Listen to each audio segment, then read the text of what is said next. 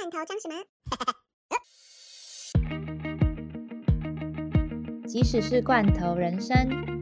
也要决定自己的罐头装什么。欢迎收听《罐头装什么》第三季。在这里，你能听到海外生活小观察和各国的文化差异，或是想了解在中国生活到底是什么样子，跟着我们一起讨论全球社会议题。和了解职场新鲜人的甘苦谈。如果你对这些都感兴趣的话，那就不要错过我们的节目。节目即将开始喽！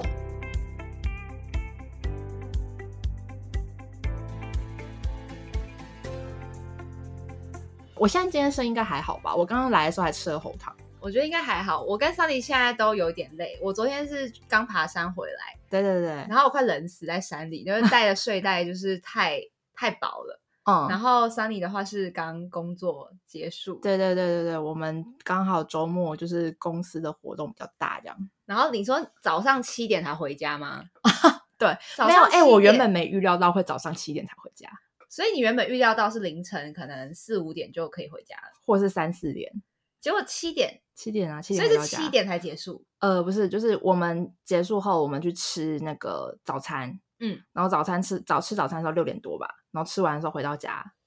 七点，是一种爆肝的行程的感觉。好累哦昨天的工时应该是十二个小时以上，十八个小时，谁跟你十二个小时？十个小时。哎、我我跟你讲，我加班 我加班单太保守了，我加班单填十二个小时，我嗯必须讲，根本十二个小时不够。所以最后是几个小时收尾。嗯，我觉得至少十八个小时吧。好了，那先来打招呼一下，嗯、欢迎收听《罐头装什么》第五十一集，我是 Dara。我是 Sunny，先呃希望今天声音都还好。我觉得声音听起来还 OK 啊，我觉得很有有有，哎、我来的时候真的就是吃了喉糖，然后狂灌热水，很怕就今天就是用一个沙哑的声音跟大家录音。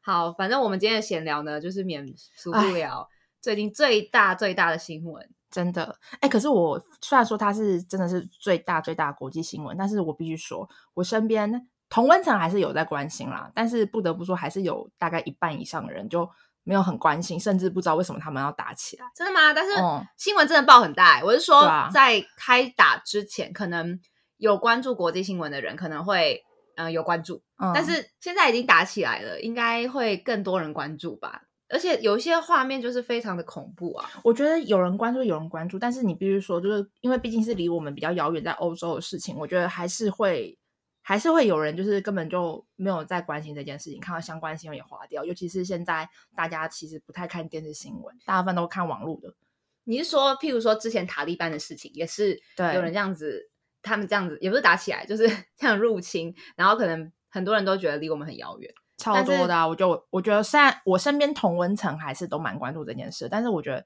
台湾的民情的给我的感觉是，都好像也不清楚他们有没有关注啦，嗯给我的感觉。而且有些人就是会开一些很无聊的玩笑，就是一些地域梗。例如什么？我看到就说什么，哎，是不是要去拯救一下乌克兰女孩啊？我说什么东西？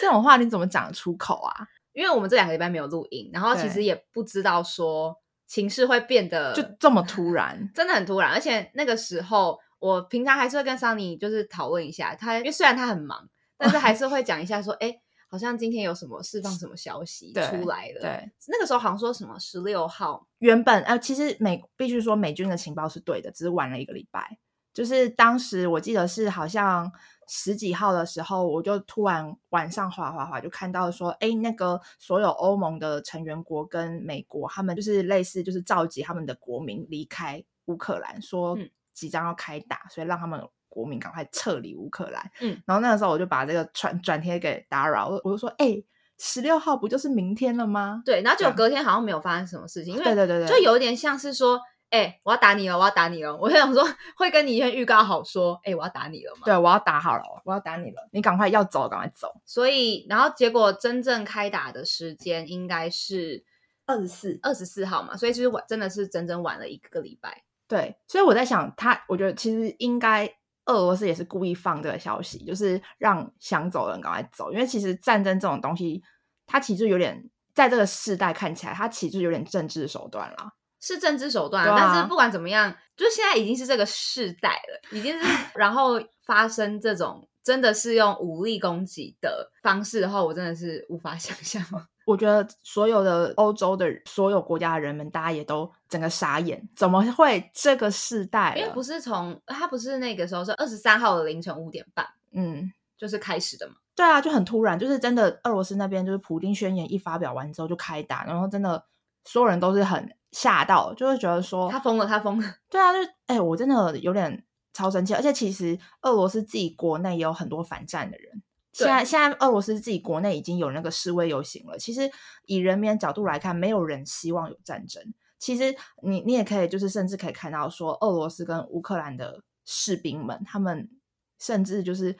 私底下会互相照料，大家都不希望彼此有任何的伤亡。本来就是啊，就是已经什么年代了，所以，但我觉得这是一种政治手段吧。因为你说今天要上谈判桌。嗯，是今天吧？今天刚刚公布，我刚看到说是今天，就是二月二十八。现现在二二八，对，必须说二二八是一个非常奇妙的日子。你看二二八之前也是纪念日，呃，在至少以台湾人角度来看，它是一个纪念日了。对，虽然这个年代好像很多人都觉得说二二八放假，不知道为什么，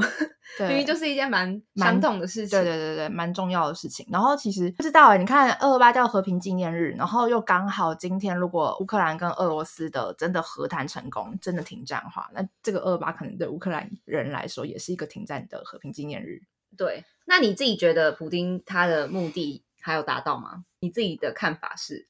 我自己看法啊，普丁吗？对，他就是疯了。你觉得他疯了？他就是疯了。他其实这样子也不一定可以达到他的目的，而且反倒会让各国只会更警惕他。对，就是他这样做，就是我觉得蛮难看的。但是他也达到了一个恫吓的目的啊，因为大家都就是在普丁开打之前，所谓的以美论，大家都只是一个论点而已。但是等到普丁开打之后，就好像就突然会觉得以美论的那一派就是。欢腾，你看就是这样，美国就是这样，反正就没有办法。我觉得，必须说，俄罗斯手上掌握太多资源，欧盟也会怕，真的会怕，因为有三成的天然气，接近四成以上吧，就是非常的依赖俄罗斯。对，而且不，而且欧洲太多国家了，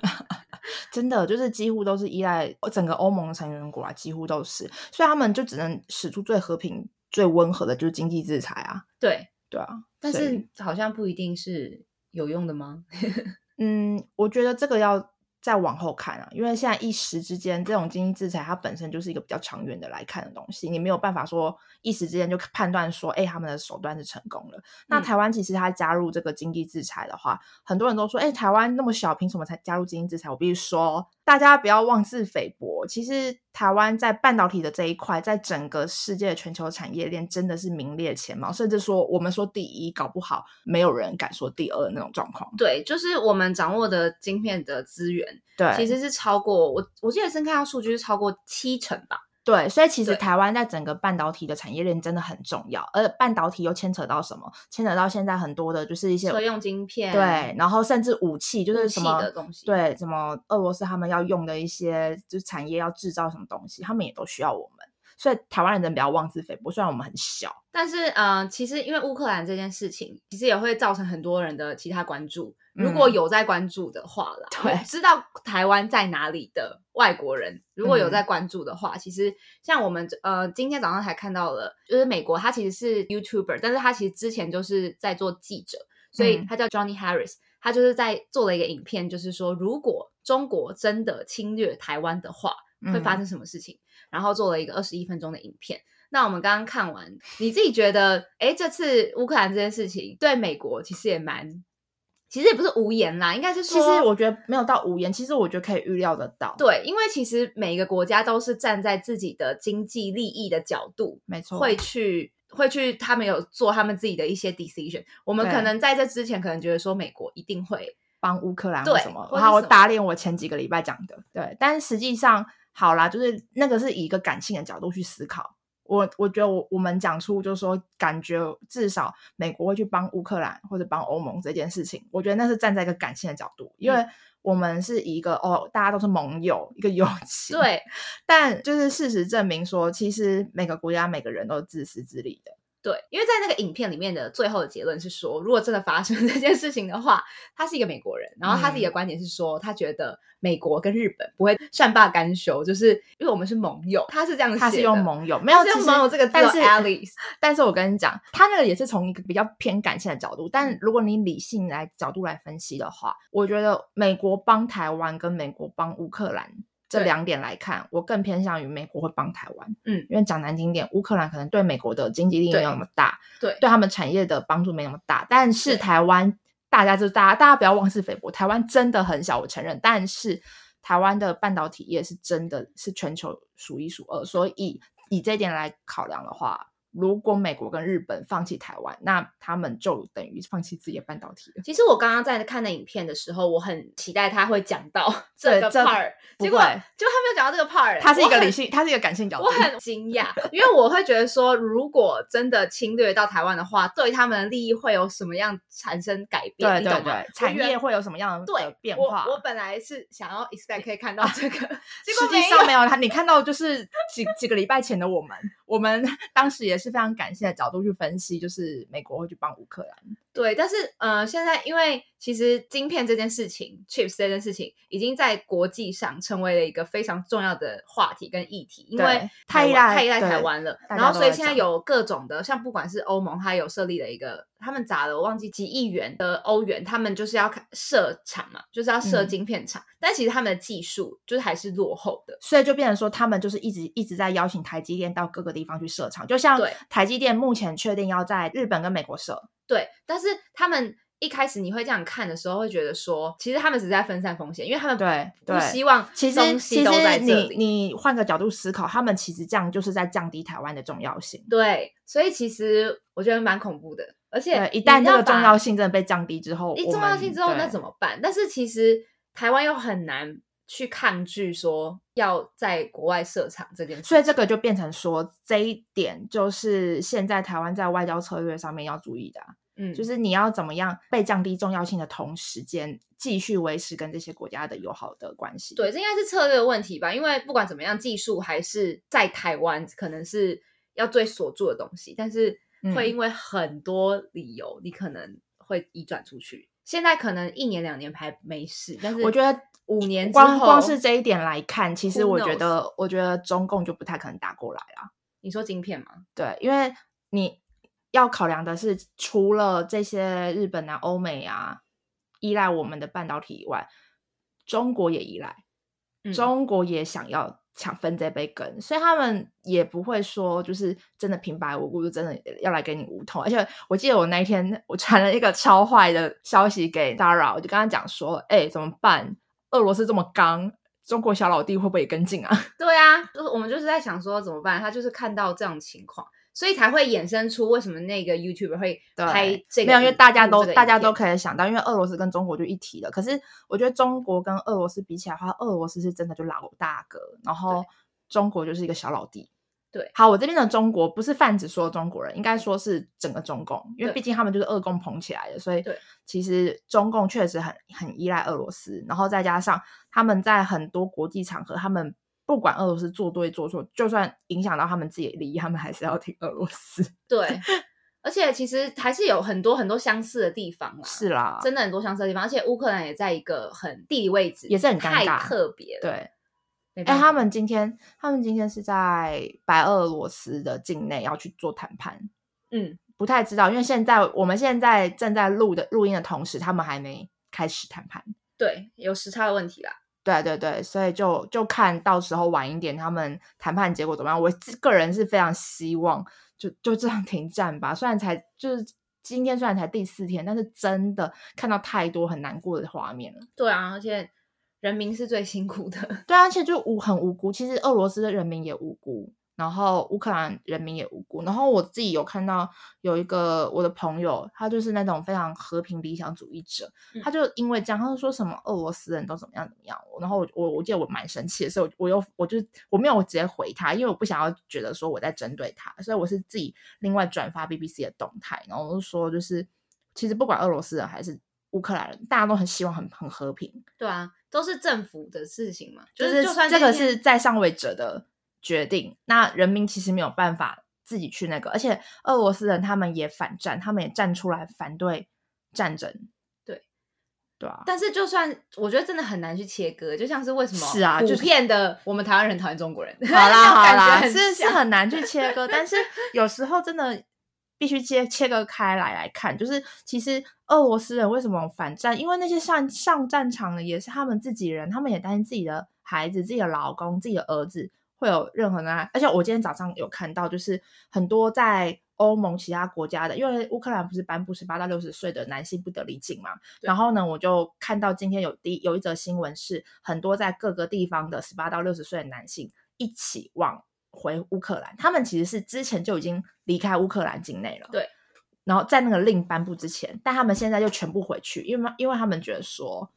嗯、自己的国家要自己保护，所以他们就全部在就是道别。可是他们同时间就是虽然说要开战，但他们也希望自己的家人平安无事，所以嗯他们还是把自己的老婆、自己的小孩、自己的爸爸妈妈留到留在就是带离开那个战争的地方。嗯就希望今天谈判不要我们在就是想的太美好这样子。好啦，我们两个本来就偏理想主义者，love and peace。对，love and peace。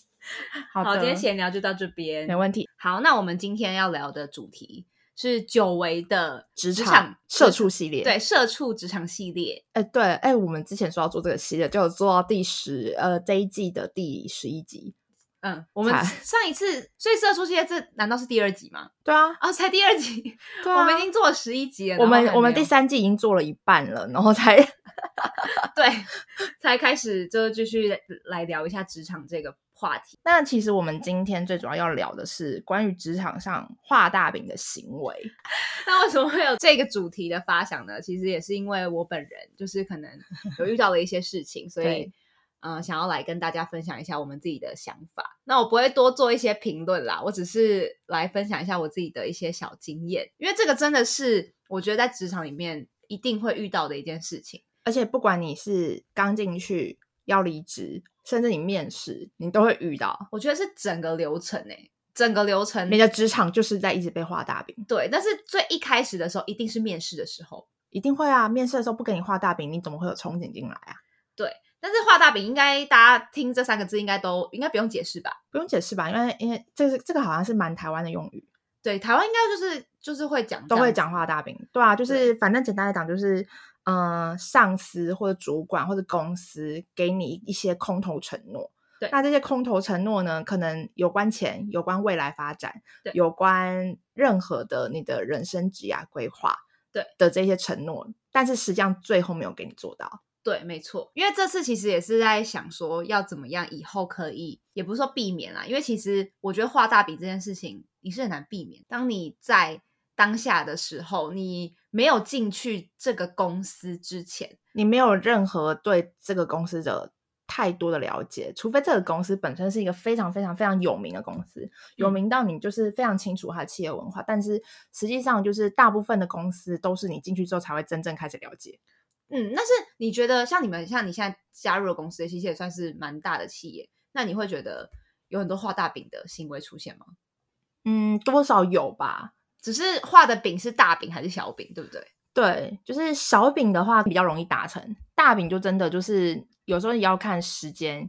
也要看你的运气，就是有可能。而且我觉得很厉害的是，因为我觉得很多主管他其实就会看你的特质，给你选择要给你画什么样的饼。对，而且其实我觉得画大饼应该这样讲，就是我们自己面试的时候，我们也有跟大家讲说要包装自己嘛。对啊，所以在如果是上位者或者是要招聘人的时候，其实他们也需要包装，所以他们才会画饼给你。对，但是就看他包装的时候，是你的判断能力怎么样，跟嗯你会不会觉得说，哦，这个东西是对你来说 OK 的。因为其实我自己觉得，我自己的经验啦，再让我回头选择一次的话，其实我还是会选择加入，嗯，因为我会觉得那个时候他给我那个饼，我是觉得我可能可以看到，但是这真的是没有进去之前你没有办法预期嘛。对，而且我觉得画大饼的话，它分成好几个阶段。第一个阶段，它可能会给你一些长期的未来利益，对，就是长期的未来利益就会告诉你说，哎，你如果加入我们，或是你如果进来之后啊，之后我们可以怎么怎么样，你也可以怎么样怎么样怎么样。那这个怎么样怎么样，它可能对你来说是一个利益，对公司来说也是个利益。它就是想要帮你创造说，我们是 win win 的场面，双赢嘛。大家就是你会去工作，你也是希望得到什么东西，对对啊。那他聘你。也是希望，也是希望从你身上带来利益，这样，所以其实就会一刚开始的时候，其实就是会给你就是一些长期，而且都是长期利益，就是他不会让你直接就是很短期的利益。对，他们在包装话术的时候，像是我遇到状况是说，他说如果你加入我们的话，在这一年，通常都会说就是某一个长期的时间，不会给你说一个月两个月，不会。对，其实一年的话，其实说长不长，说短不短，但是其实一年就是一个刚刚好的时间嘛。你就会觉得 foresee 你这一年之中你会得到什么？那个时候是说，你这一年内你可以看到两个产品、两个专案。那平常的话，你可能加入这里的话，你只能看到单一性的产品。只是你加入我们的团队的话，你可以看到两个。但是，呃，就目前经验以来，他没有说谎，没错。但是你不知道说你进去的时候发现，哎，第二个专案可能还是 pending 的情况，嗯，或者是你第二个专案其实还不确定，或者是中间会发生什么变数。你也不知道，所以这就是他画的饼。嗯，没有，我觉得他会画这个饼给你，就是因为他看到你说你你应该是想要从这个产业学习到不同的技能，所以他选择用这样子画给你。但是假设今天你是一个以钱为利益导向的面试者的话，他画的饼又是另外一个。对，就是所以他会画什么？你自己觉得？嗯，我之前遇过，就是说，哎，你进来超过加入，比如说半年以后，我们这边的。对我们这边都会有加薪的状况，那加薪幅度是百分之多少？这样，但是那都是还没发生的。那等到当下真的到那个时间点的时候，他又会有另外一套理由告诉你说，为什么你没有加薪？哎，但是我觉得这个是最常发生的情况，真的超常。对，像我的情况，可能就是你讲专案，就是比较像是说你可以学到东西。对，那你刚刚讲的这个是最常发生，就是说，哎，我们进来的话。可能问到薪资福利的时候，对，可能你的主管或是甚至 HR，HR 通常是 HR 画的通常三个月我们就会 review 一次，那我们会帮你调薪这样子。对，然后通常我是没有遇到过啦，但是有听说自己的亲朋好友也有就是遇到这种情况。对，然后你到那个时候要跟跟他在谈的时候，第一个是这感觉是不是也是职场台湾职场文化，或者是我们新鲜人不敢拿出来讲，也有可能就是你要去谈的时候，你不知道要怎么起头。因为很多上位者反正进来了，然后打假装没这件事啊。对啊，他们很多就会假装没这件事。那当然还是有一些比较这样算有良心嘛？啊，我也不知道他们这样算不算有良心。因为其实他们当初画这个饼的时候，反正就是没有写在你的那个聘雇的合约里面记。所以之前我们之前所有我们之前在面试的时候，在跟大家说谈薪水福利的时候，都说只要没有写在合约里面的，都当做画大饼。因为这样你才不会有期待，因为你一旦有了期待之后，等到这件事情真的没发生，你就会有落差。对，通常还有一种方式就是可能到那个时候就跟你说你的绩效没有达到，类似相关的。对，或者是哎，今年公司没有赚钱。对，就就很长。哎，今年公司大家要一起共体时间。对，那我之前还有遇过一个是说进去的时候，一开始的时候蛮认可你的。然后就说，然后就开始可能会比较，或者把这件事情说出来。我记得我那时候也有跟 Sunny 讲过，我就说那时候加入的时候有一个比较上面的主管就说：“哎，我觉得你这样子表现很好，那以后可能分红或是有什么鼓励的时候，就会分给你，不会分给他这样。”然后那个时候好像就跟 Sunny 讲到，可能聊这件事，Sunny 就说。哎呀，他都在讲屁话啦！对啊，就是就是都在讲屁话。没有，我跟你讲，这种的状况就是他在诱导你，他就是因为他他希望你继续维持这样子就是努力付出的状态，嗯，所以他要给你一点甜头，然后让你知道说，哎，你之后会成功，你之后会达到这些，所以你一定要继续为我们付出。嗯，但其实那时候他一开始那时候也不会觉得他在讲什么，就算到真正他可以分给你的那一瞬间。没有，他应该是先分给他自己，一定的啊，谁会谁会先想到别人啊？大家应该都很自私的啊。对，那还有什么呢？就是除了这个，我们刚刚讲的画饼，还有呃，还有一种是你要离职的时候，他为了要挽留你，嗯，这个这种自己有遇过吗？有这种我遇过。我最近是听我朋友。他自己在广告业，然后加班嘛或者哦，什么，就很想那个真的很想走。然后或是你没有好玩的同事就很想走。然后那天跟他见面，他是说他已经提职离职提了三次了，所以他加薪也加了两三次这样子。然后我说对那有符合到你的预期吗？他说其实也还好。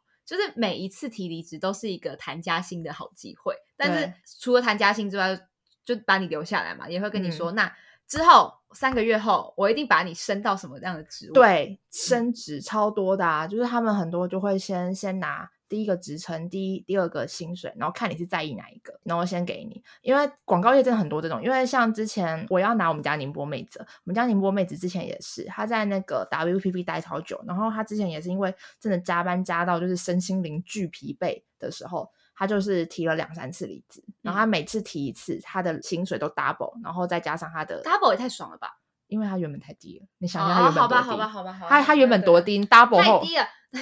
double 后也没多好。是，哎、五五千人民币扣税真的没有多少钱哎、对啊，就是因为真的太低了，所以他后来就是也觉得说自己为什么要这样子，就是把自折己磨自己对，然后整个生活都没有，身体也不好什么的，所以他就提了离职，然后提了离职之后，薪水就开始 double 三级跳什么的，然后嗯 double 之后职称也上去。但是你会不会觉得说是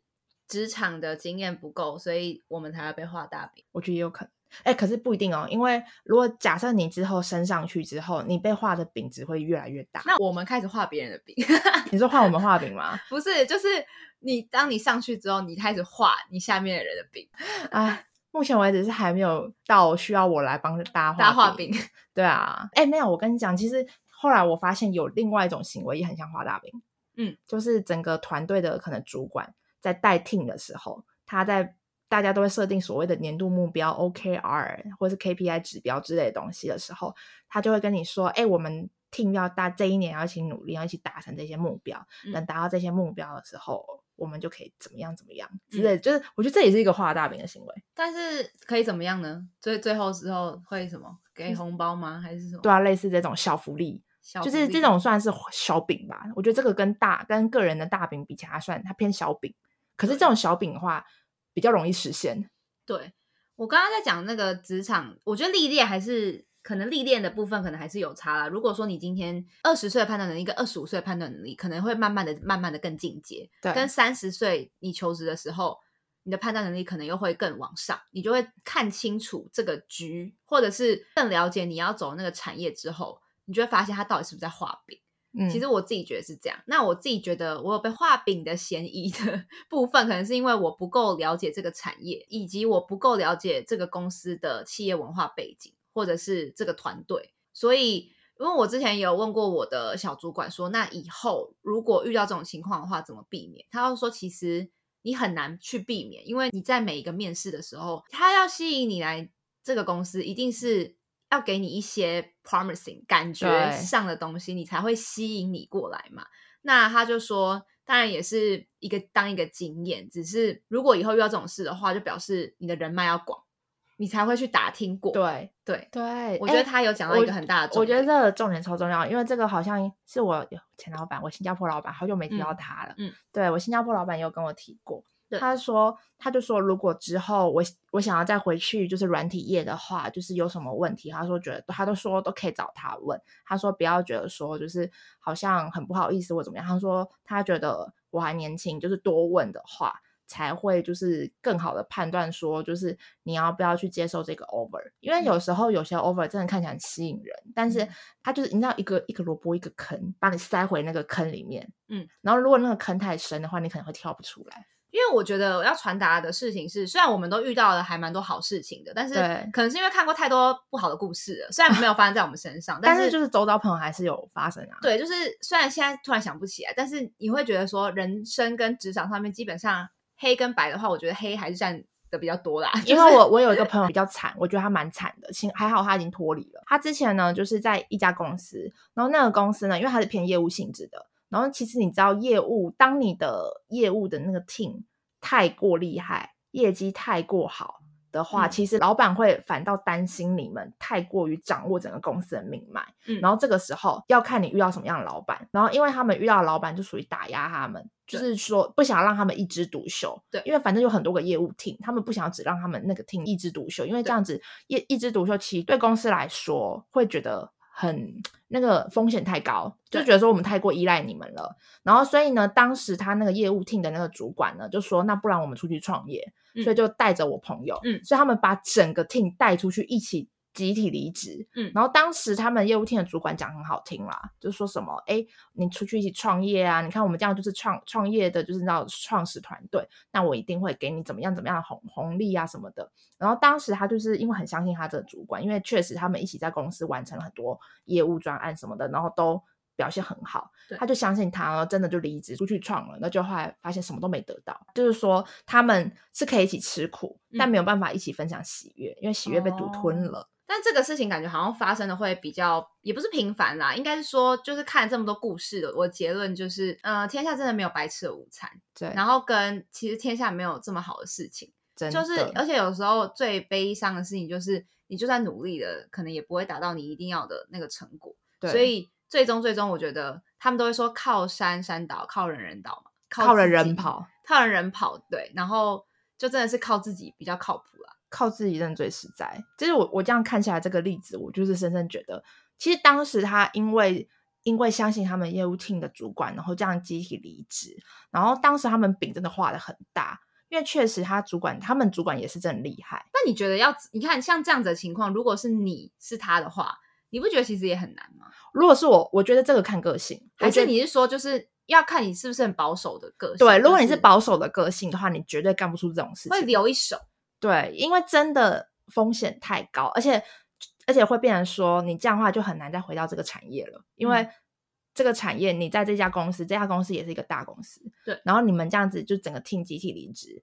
这个产业讲难听点，台湾这么小，产业界又更小，业界又更小，就是你们这个 team 这样子出来独立做成功了啊，大家只会觉得哦你们很厉害什么对的啊，失败了，人家也会觉得就是落井下石。嗯嗯嗯，然后，但是不管你是成功还是失败，你们这个 team 的成员的名声就会多少会有点被影响，大家就会知道说，哎，你们是集体这样走的。哎，反正我觉得结论就是真的蛮难的啦。而且如果说是新鲜人的话，你不觉得被画大饼的嫌疑就会更大吗？因为骗年轻的新鲜的肝是最简单的，因为你对没什么经验嘛，对没什么经验就等于没什么判断。而且我觉得很多老板他们骗新鲜人是为了要新鲜人付出。我觉得这嗯就是为什么很多职场老手你会发现，他们其实不太喜欢多付出或是多花时间在工作上面，就是因为他们可能年轻的时候也曾经像我们一样 这样讲。可是我希望我老了之后不要这样，就嗯是曾经年轻的时候他们也付出了很多，然后时间、体力、精力。付出了非常多，可能可是没有相对应的得到他们想要得到的回报，对所以久而久之，他们就会失去那份热情，好现实。啊、很现实。可是真的，这是这是这是社会的现实面，所以这一点而言来看的话，就必须讲说，这就是社会。对啊，那你不觉得这就是一个，也不是说轮回啦，应该是嗯说年轻人现在刚出社会，他们没有什么判断能力，但是他们也是因为可能被画大饼的经验踢到铁板了，你可能才会有一些惨痛的经验，才会有教训啊。就有种不经一事不长一智。那当然还是会有很多运气很好的人，一直以来的运气跟升官啊、什么加薪啊什么的都会很顺利的。但是我只能说，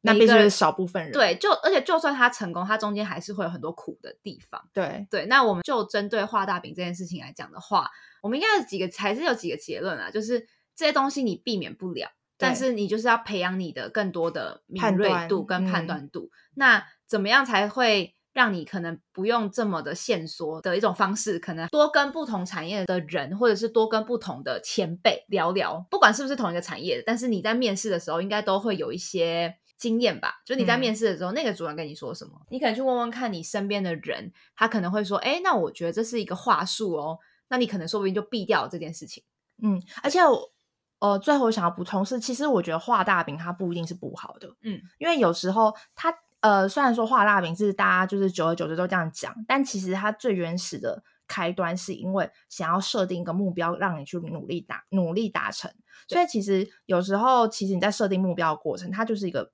画大饼的行为。那这个个饼你吃不吃得到，也就是看你足不足够努力，有没有去付出。所以只是说，为什么最后演变成就是画大饼，大家会这样子去揶揄的话，就是因为很多都是帮你就是设定太高的目标，或是帮你就是帮你设定说，哎，你要你达成这个，我可以给你什么，但实际上他没有办法给你。对，但是我觉得你也是，就像刚刚讲的一样，不经一事不长一智嘛，就是你在被画饼的同时，跟当下面试的感觉是真的很好的，嗯，你会觉得说。我的未来是有希望。对，而且 有时候也不是说看面相，这是一种感觉嘛。因为人人的想法很复杂，但是你跟一个面相看起来不错的人，你就是你之后进去的时候才知道你会不会被骗嘛，对吧？对吧？但是、哎，但其实我必须说，有时候其实不是主管要骗你，而是他们觉得他们以为真的可以给你。对，我觉得这是重点。就自己的一些经验来讲的话，再让我回头一次选择的话，我觉得我还是会选择就是加入，但是也是进来之后，你才会发现说他到底是不是真的在一直在卖他的梦想。因为他从一开始，他也很一以贯之啊，就是从一开始的时候，他常常会跟你讲说，哦，他想做的事情跟他的梦想啊，你理念相同的话，你就会加入嘛。对那你进去，我觉得可能三个月啦，三个月就是你可以看清楚说他这个梦想是不是有真的有在往前进的，还是你会觉得你有在空转的感觉。如果你有发现有在空转的感觉的话，你就会发现说，哎，他好像真的只是会在讲他的梦想而已哦，只是这梦想是遥不可及跟达不到的。对啊，所以哎，就祝福大家尽量不要被画啊。不是不是祝福大家不要被画大饼，因为画大饼一定会被画，但希望你们吃到你们的饼。好，那我们今天这集就到这边。如果喜欢我们节目内容的话，不要忘了帮我们留言评分五颗星，并且继续关注接下来节目，还有 Spotify 也可以评分喽。或是有什么建议，也欢迎到我们的 IG 画下底线 In Your Can 私讯告诉我们。那我们就下集见喽，拜拜。拜拜。